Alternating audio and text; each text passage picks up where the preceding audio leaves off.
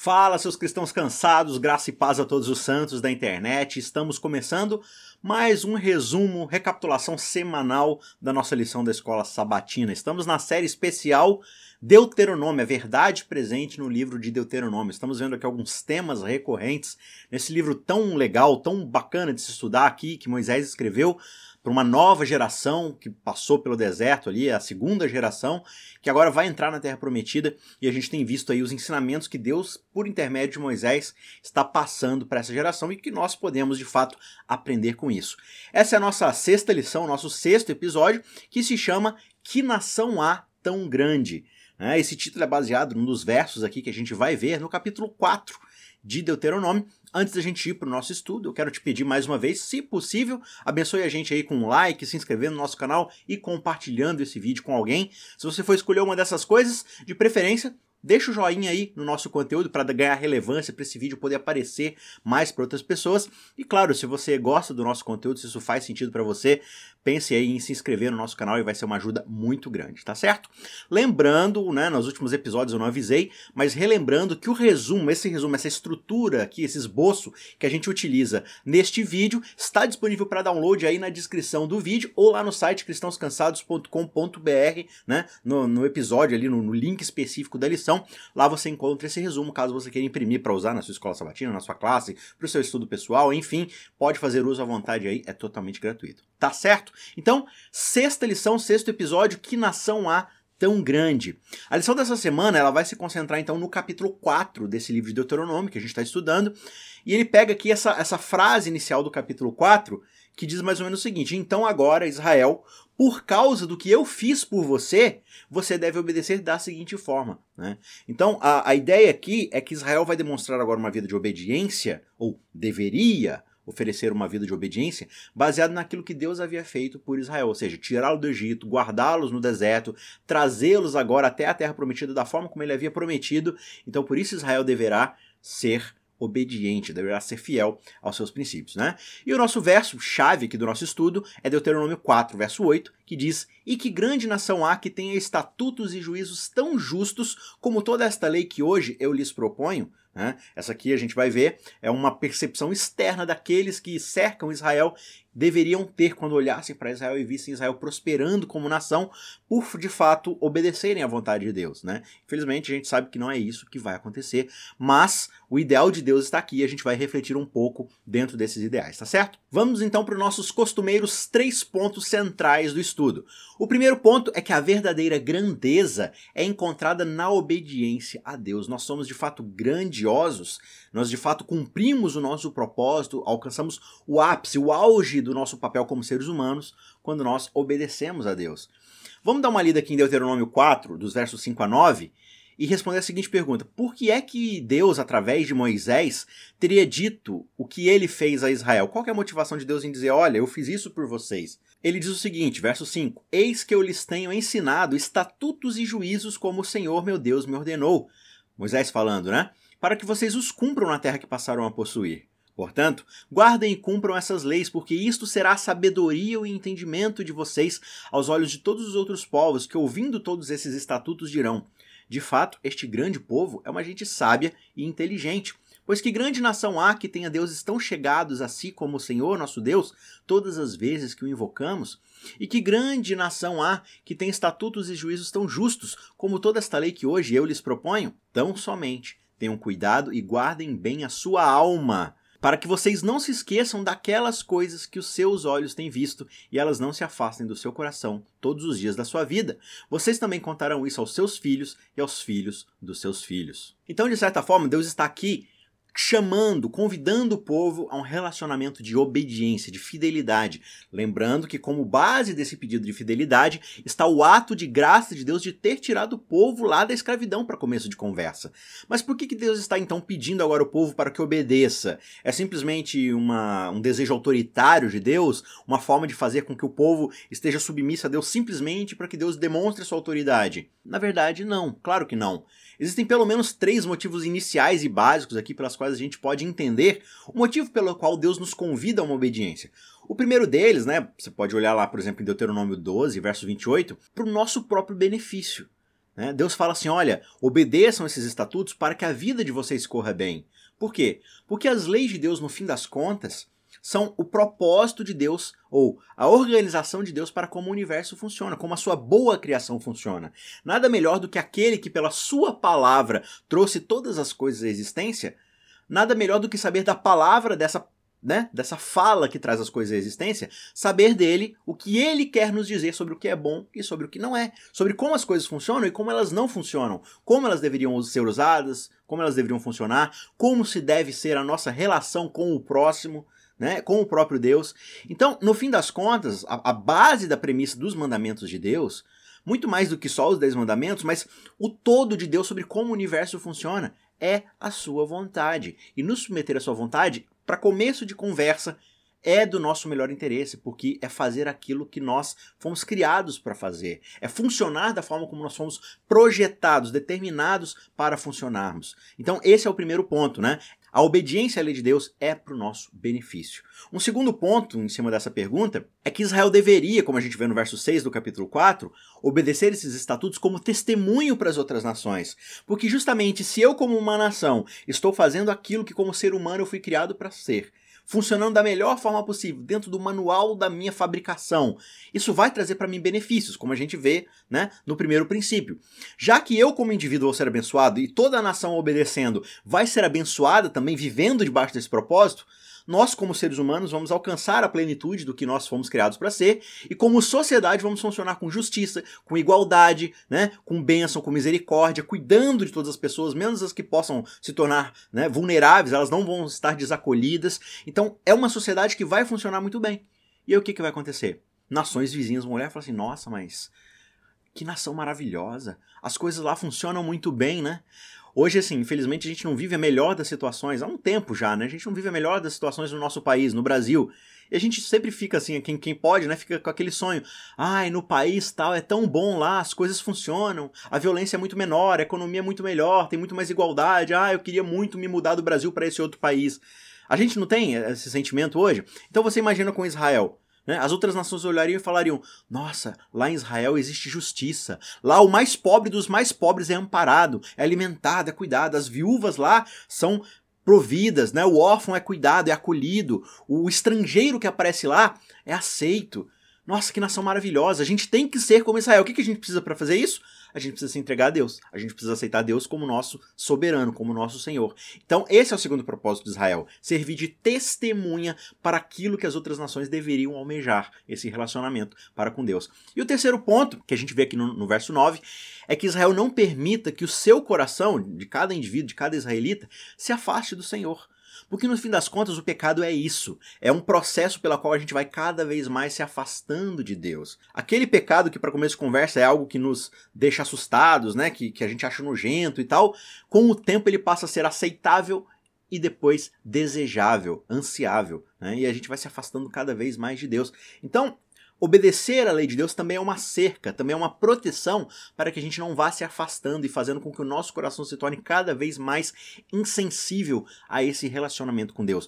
Não é porque o pecado nos torna imperdoáveis diante de Deus, é porque o pecado endurece o nosso coração ao ouvir a voz do Espírito Santo. E quanto mais a gente prossegue no caminho de pecado, mais a gente ignora a lei de Deus, mais a gente se coloca numa situação onde o Espírito Santo é cada vez menos ouvido por nós, porque cada vez mais o nosso coração está inclinado a fazer a nossa própria vontade. Então, de certa forma, também a lei poderia ser, se fosse ouvida, se fosse aceita, se fosse obedecida, uma espécie de proteção. Né? Não a proteção total, porque a lei não transforma o nosso coração, a lei não muda quem nós somos por dentro, mas ela é ali um parâmetro que nós temos para entender onde está a injustiça e onde está a justiça dentro da nossa limitação como seres humanos criados. Então, no fim das contas, qual é o propósito de Deus em abençoar Israel e fazer com que Israel seja uma grande nação? não é simplesmente pela bênção de Israel em si, para que Israel tenha esse status soberano de nação maravilhosa, mas por meio da grandeza que Israel alcançaria, as outras nações pudessem ser abençoadas. Não pelo fato de que a salvação se encontrava em Israel, ou de ser exatamente o que Israel é, mas é que por meio deles, o verdadeiro Deus, aquele que é capaz de salvar, seria conhecido pelas outras nações, seria pregado para as outras nações e seria revelado por meio de Israel para que as outras nações tivessem consciência de quem é esse Deus e pudessem abraçá-lo, aceitá-lo e se submeterem a ele também, sim colocando debaixo dos seus mandamentos, debaixo da sua vontade, que é a melhor para a humanidade. Então essa era a intenção de Deus. Mesmo quando o Messias vem, o Messias não vem para redimir Israel. O Messias vem por meio e dentro de Israel para que todas as pessoas, inclusive gentios, estrangeiros e todas as outras pessoas, pudessem também ser salvas. A salvação não era algo exclusivo de Israel, mas vem por meio de Israel, é revelada por meio de Israel para a bênção de todas as nações. Por quê? Porque Deus escolheu dessa forma. Ele escolheu um povo para que esse povo pudesse demonstrar a sua grandeza. E de certa forma, por mais que Israel não tenha demonstrado a validade da lei de Deus no sentido positivo, ela acabou demonstrando no sentido negativo. O que, que acontece com uma nação que não se submete à vontade de Deus? Mata o seu próprio Salvador. Né? Então, no fim das contas, Paulo vai argumentar isso lá em Romanos, né?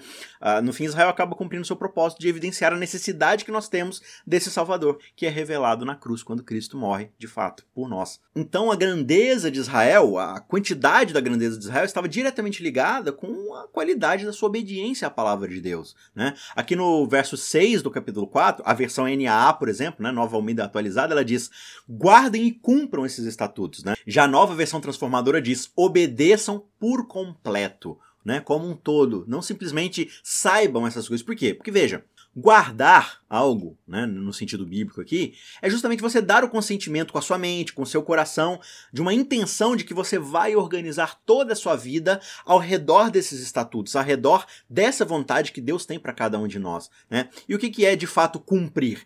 É você tirar isso da intenção e colocar na prática. Não, primeiro eu guardo, ou seja, eu coloco no meu coração a vontade, o desejo de fazer essas coisas, e em segundo lugar, né, junto concomitantemente ali, eu coloco isso na minha prática, eu incorporo incorporo isso no meu dia a dia. E aí você vai perceber que Israel de fato se orgulha de guardar a lei, né? Os fariseus eram assim. Não, eu guardo a lei, por quê? Porque eu tenho conhecimento da lei. Eu tenho a compreensão cognitiva da lei. Mas de fato eu não cumpro esses mandamentos. Eu não trago isso para a realidade prática. Então, por exemplo, você vai ver essa discussão lá em Romanos, né, no, no capítulo 2, quando Paulo fala lá que ah, não é simplesmente os que conhecem a lei que são justificados, mas aqueles que guardam. Ou seja, é, a justificativa de que eu conheço a lei, mas não a cumpro, ela não vale de nada, de fato. Né? Então, tanto Paulo quanto Tiago eles vão argumentar isso. Falou assim: olha, uma fé salvífica só é salvífica de fato quando ela me transforma e me torna apto a obedecer à vontade de Deus. Simplesmente dizer que eu conheço a lei, que é o que Israel fazia. Não, nós temos a lei, nós temos os profetas, nós temos a revelação da Torá. Ok, mas isso não mudou quem vocês são. Isso não transformou a atitude de vocês para com as pessoas, para com os estrangeiros, os órfãos, os vulneráveis, o seu próximo, o seu colega de trabalho, o seu esposo, sua esposa, seus filhos. Não mudou nada. Então qual é a utilidade da lei nesse sentido?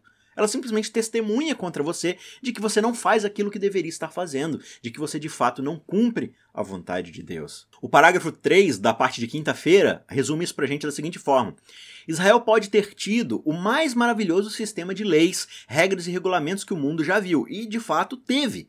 Mas de que adiantaria se Israel não a seguisse? E na verdade foi o que aconteceu, né? Toda a luz e a verdade não iriam fazer nenhum bem a eles e nem aos pagãos ao seu redor se Israel não vivesse essa verdade.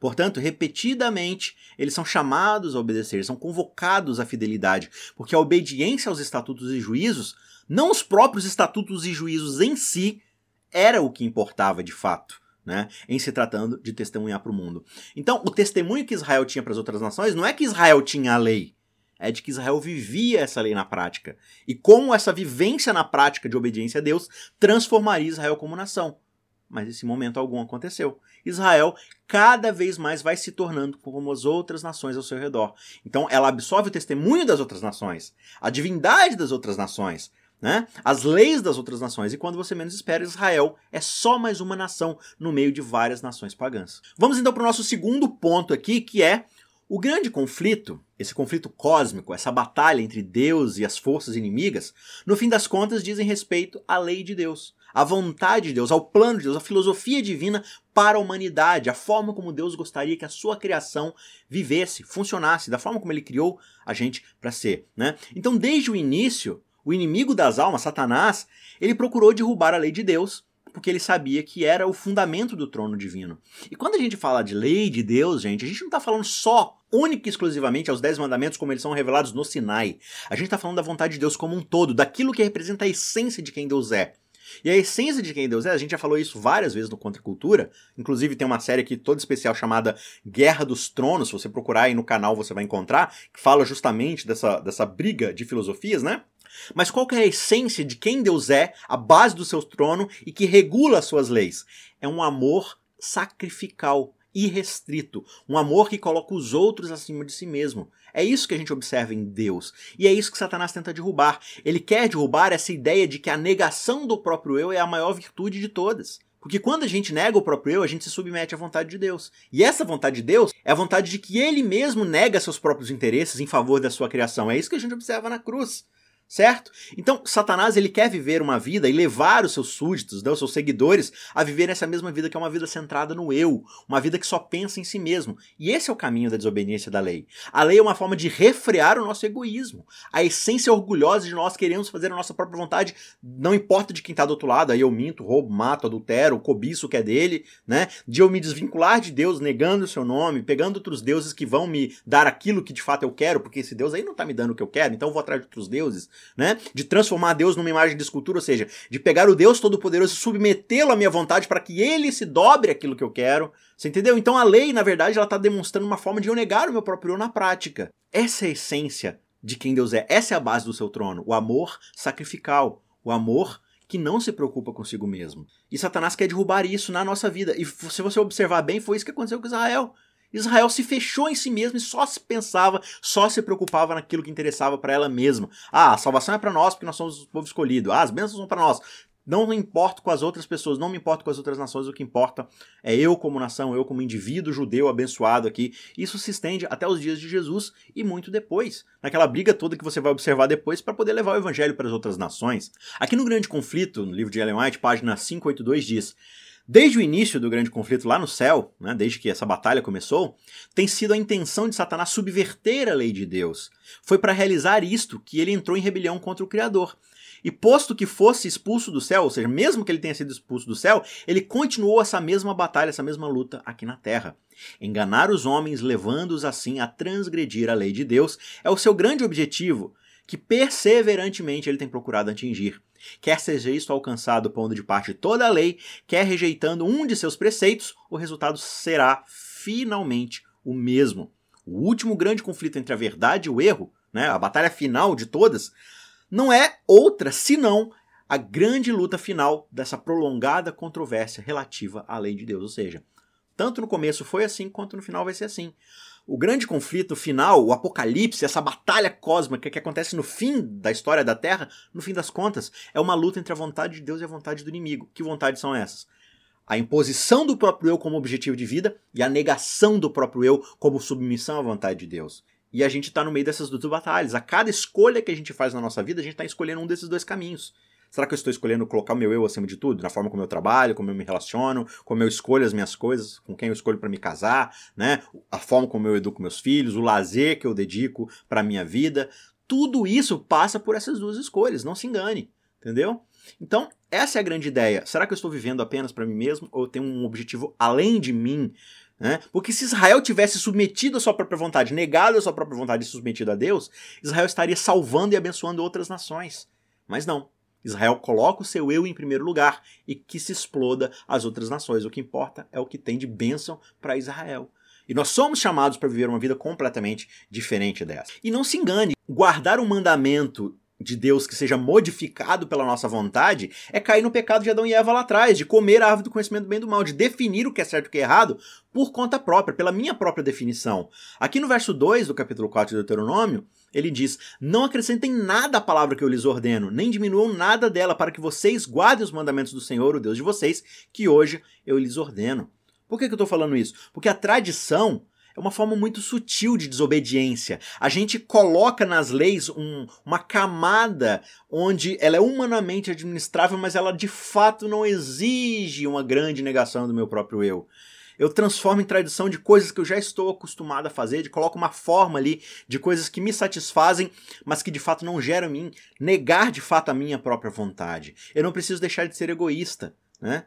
desde que eu dê ali uma porcentagem do meu dízimo, da minha oferta ali, mas eu, o resto do meu dinheiro eu não vou deixar de realmente negar o meu próprio eu e compartilhar isso com quem precisa, ajudar quem de fato tem necessidade, né? Então assim, não, mas eu guardo o sábado aqui às 24 horas sem fazer nada, mas nos outros dias da semana eu vivo só para mim. Todo o meu trabalho é só para satisfazer minha própria vontade, né? Eu não dedico nada do meu tempo ou própria forma como eu trabalho para abençoar outras pessoas, para salvar as pessoas. Não, é tudo para mim, o tempo todo para mim. Na época de Jesus lá, você tem, por exemplo, o exemplo lá do Corban, que era o quê? Os os fariseus, eles deveriam, pela lei de Deus, cuidar dos seus familiares. Então, o que eles tinham de riqueza, de dinheiro e tal, era para cuidar dos familiares. Aí o que, que eles faziam? Eles pegavam e se davam como oferta no templo, para não ter que usar para os pais. Então eles falam assim: não, tem uma lei aqui de que se a gente deve isso para o templo, então a gente não precisa usar isso com nossos pais. Aí deixa os pais lá se lascando, né, na miséria, tendo uma velhice precária, complicada. E aí quando os pais finalmente morriam, o que, que eles faziam? Eles faziam um sacrifício no templo e recuperavam esse dinheiro de volta. E aí eles usavam como bem entendiam. Não, porque agora eu ofereci um sacrifício e redimi isso para mim.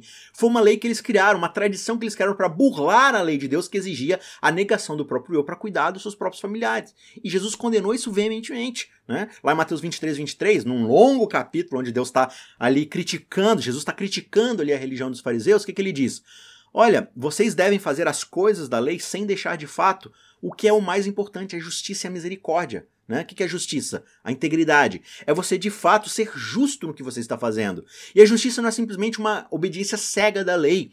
É observar como a lei pode melhor servir a humanidade naquele sentido, naquele propósito. Nesse sentido aqui, cara, a verdade é a verdade, mas de que forma a verdade vai ser entregue? Ela vai ferir? Ela vai destruir? Ou ela vai curar? Ela vai restaurar? Não tô falando que você tem que mentir nesse caso. Tô falando a forma como você vai entregar essa verdade. Não, desde que eu fale a verdade, doa quem doer. Não é assim que funciona, porque às vezes essa verdade pode destruir alguma coisa. Então como é que eu vou trabalhar isso, né? Como é que eu vou trabalhar os conceitos da lei para que seja justo, para que restaure a vida das pessoas, para que traga equidade, para que traga bem-estar?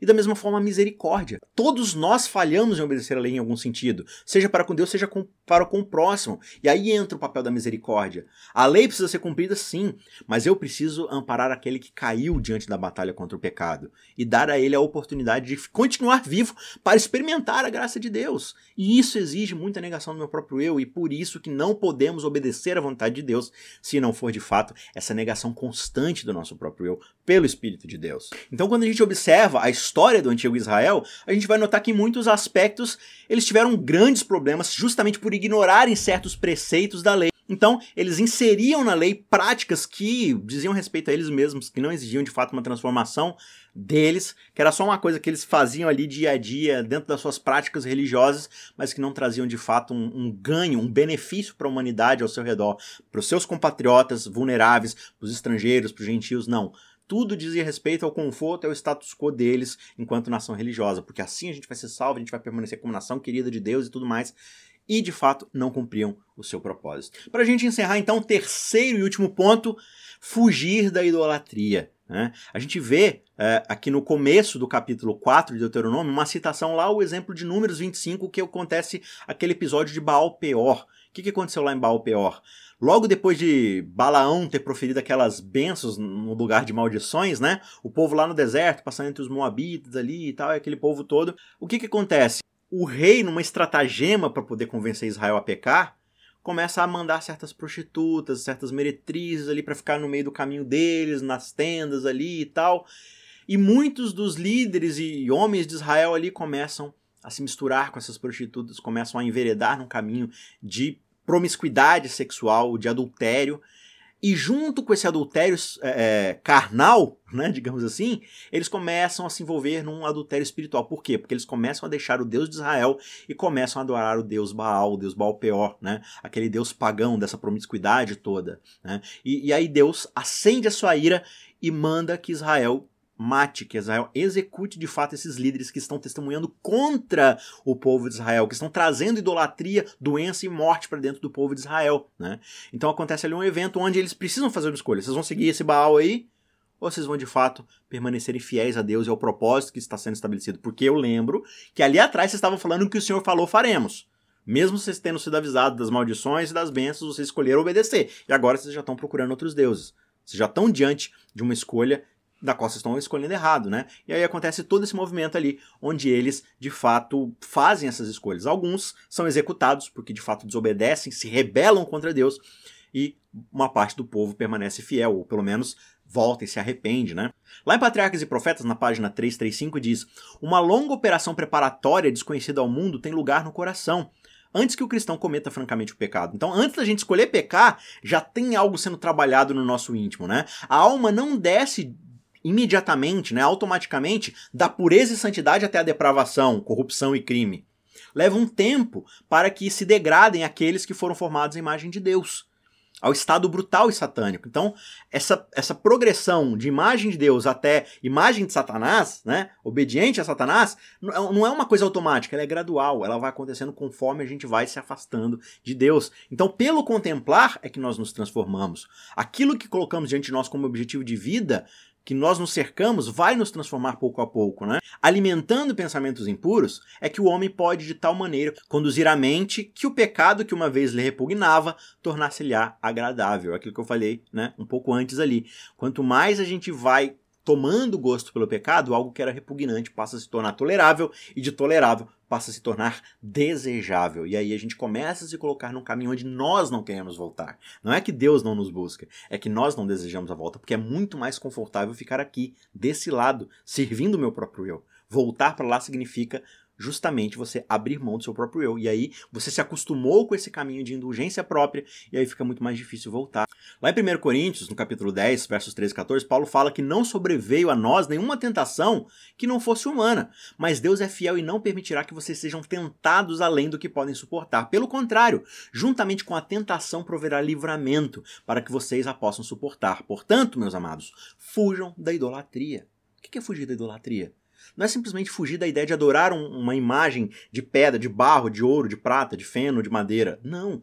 A idolatria, no fim das contas, é uma projeção dos nossos próprios desejos. Nós vamos atrás das divindades e dos ídolos que dão aquilo que nós queremos alcançar.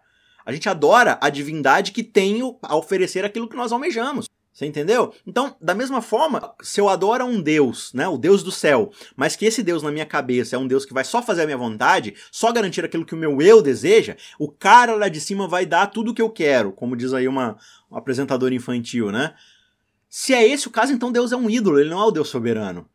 Né? Não é o Deus que vai moldar a minha imagem, semelhança para ser igual a ele novamente, renegando o meu próprio eu, não. É um Deus que só vai acariciar o meu próprio ego e fazer aquilo que eu quero que ele faça. Não existe transformação aí. Então, fugir da idolatria é fugir do nosso desejo de preservar o próprio eu. E isso é tentador demais, porque tudo ao nosso redor grita para que a nossa vontade seja de preservar o próprio eu. Essas são as tentações. São de preservação, são de status quo. Mas nós não somos tentados a buscar o próprio mais do que podemos suportar. E Deus, juntamente com essas tentações que ocorrem na nossa vida, Ele nos dará a força pelo seu poder, pelo seu espírito, para que nós neguemos o nosso próprio eu nessas situações. E quando nós negamos o próprio eu e submetemos nossa vontade a Deus, a gente foge da idolatria. A gente se apega às mãos de Deus. Então, a única forma de fato da gente fugir da idolatria, da gente negar o nosso próprio eu, é se agarrando a Deus e nos submetendo, de fato, à sua vontade. Última citação dela aqui, Patriarcas e Profetas 459 diz: Foi quando os israelitas se achavam em uma condição de comodidade e segurança exterior que justamente eles foram levados ao pecado.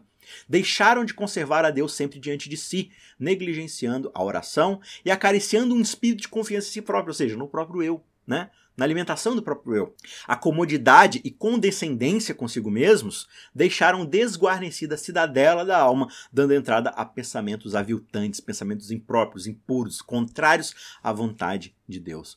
Então, para a gente encerrar, a ideia aqui é Guarde o seu coração com toda diligência, fazendo o quê? Submetendo o seu coração a Deus, a sua mente, a sua vontade, o seu eu, permitindo que o Espírito te ajude a negar o próprio eu, faça essa operação dentro de você, porque se o seu coração vive para si, ele vai buscar as coisas que são contrárias a Deus. A nossa natureza é inclinada contra a vontade de Deus. Naturalmente, nós somos objetos da ira de Deus, por quê? Porque somos rebeldes. Mas Deus enviou seu filho justamente para morrer por nós e nos dar uma segunda chance, nos transformar. Portanto, Deus é fiel. Né? Ele é capaz de impedir a gente de cair, e se cairmos, ele é capaz de nos ajudar a levantar. Só que nós temos que fazer a escolha de aceitar quando o Espírito Santo bater na nossa porta. Né? Assim como aquelas pessoas lá em Baal Peor fizeram a escolha de permanecer fiéis a Deus, né? Então a gente tem que se apegar a esse Deus. E nesse caso, nós podemos ter a certeza de que qualquer que seja a tentação, qualquer que seja o convite para exaltarmos o nosso próprio eu, a gente pode permanecer fiel se deixarmos que o Espírito Santo de fato opere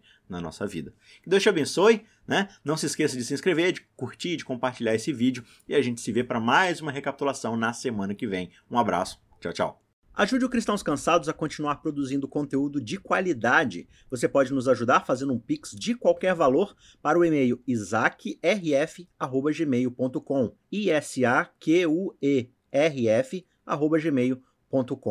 O link também está na descrição. Muito obrigado e que Deus te abençoe.